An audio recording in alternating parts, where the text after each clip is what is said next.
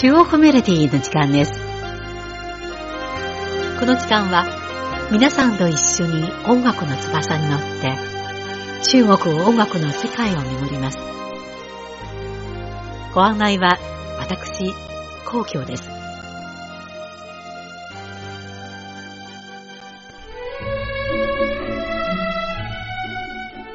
12月初め、北京は色づいた紅葉の時期が終わり、冬の気配が感じられるようになります。中国南西部の雲南省、貴州省、関市チワン族自治区には多くの少数民族が暮らし、音楽も多彩で民族音楽の宝庫と呼ばれています。今回の中国メロディーは、その中国南西部の少数民族の恋愛や結婚に関する風習と恋歌をご紹介します。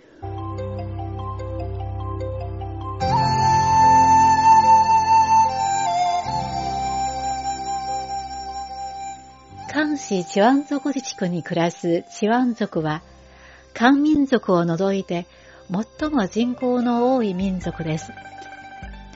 みんな歌が上手で、幼い頃から民謡を学び、嬉しい時に歌い、辛い時にも歌を歌い、生活の喜と哀楽をすべて歌声で表すことができます。歌を歌うのは、チワン族の人々の生活の一部となっており、歌の民族とも呼ばれています。中でも恋が地元民謡の永遠のテーマになっています。チワン族には若い男女の間でトゥイクを歌の掛け合いで恋人を探す習わしがあります。この歌の掛け合いでは、憲法で作ったアジサイのような丸い飾り、象徴が恋の気持ちを伝える印となります。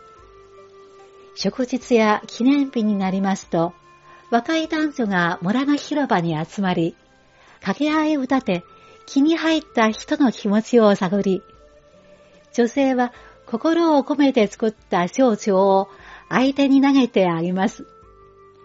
それを受けた男性が女性を気に入れば、象徴に贈り物を結びつけて彼女に投げ返します。こうして歌で互いに心を通じ合い縁を結ぶのです。だからこそ、歌と象徴は、チワン族の男女の愛の証と言えるでしょう。では、まずお送りするのは、そのチワン族の民謡をアレンジした、山歌好比春江水。山の歌は春の川のようにです。この曲は中国で初めて放映された音楽風景の映画、梁山寺の挿入歌で、映画の公開当時に大ヒットし、今でも多くの人々に愛されています。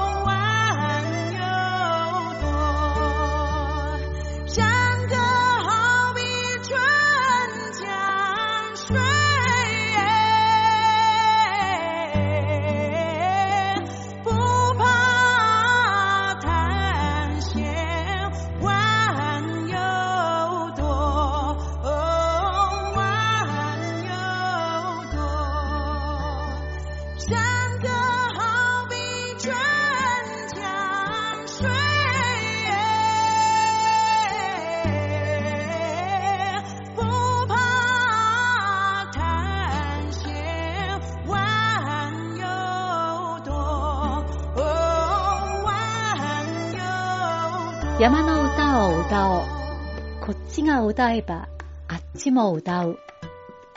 山の歌は春の川より素晴らしい。浅瀬もうねる流れも平気さ。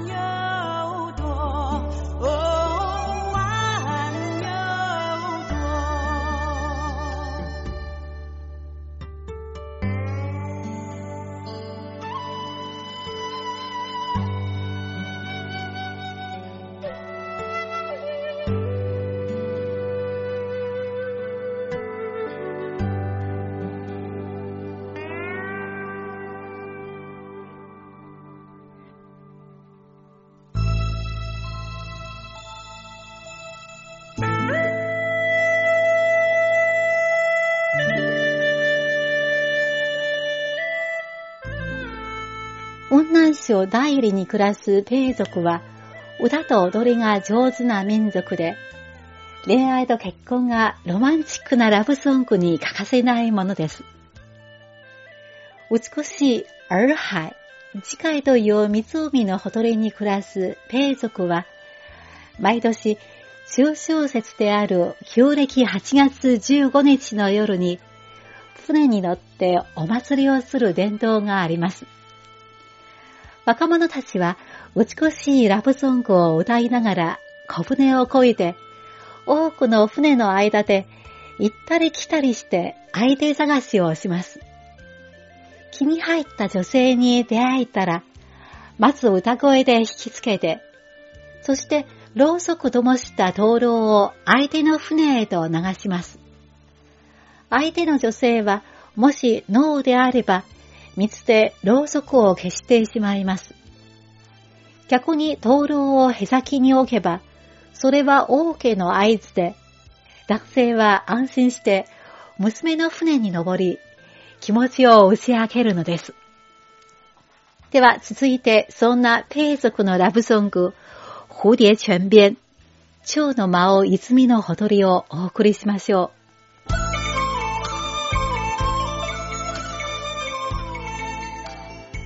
この歌は1959年に上映された映画、ウドジン花、5人の娘の挿入歌です。映画は代理のペイ族のユーモラスな愛の物語で、歌の方も非常に美しいメロディーです。どうぞお聴きください。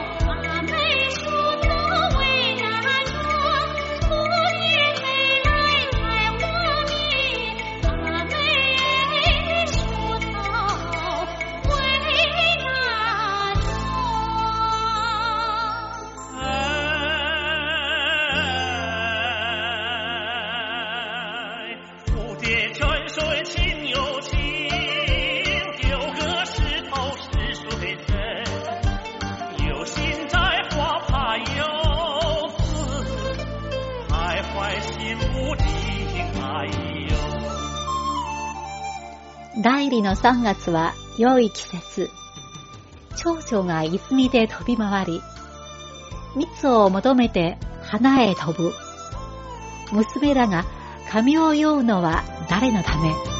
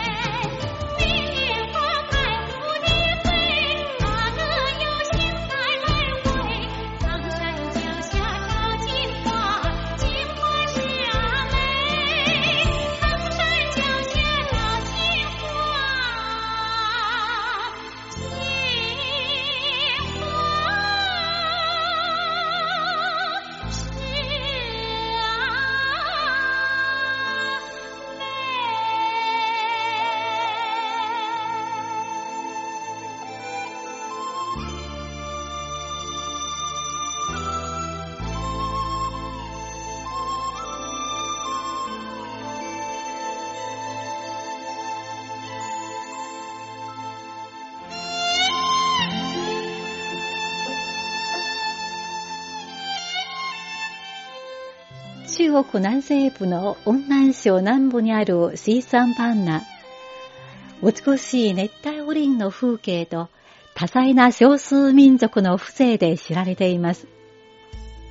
ここに暮らすタイ族は今でも独特でロマンチックな恋の習わしが残されています。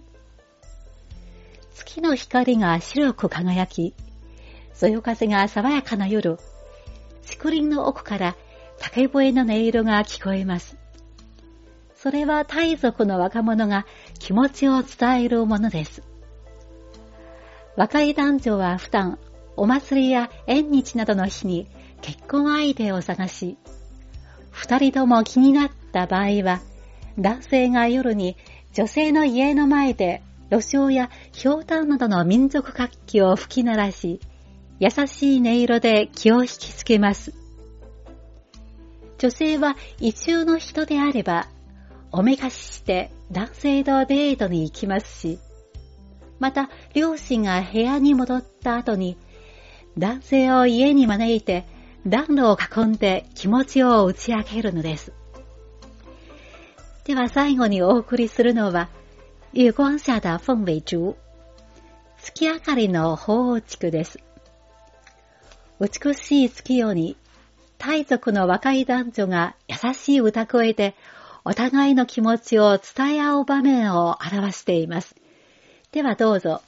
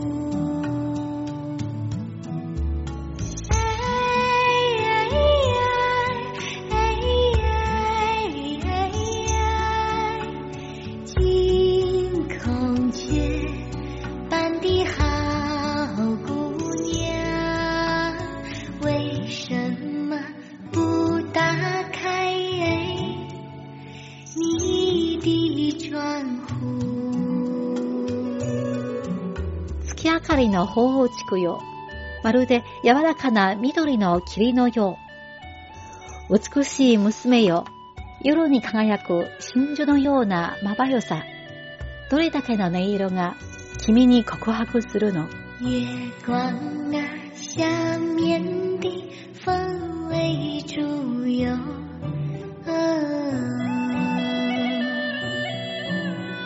轻柔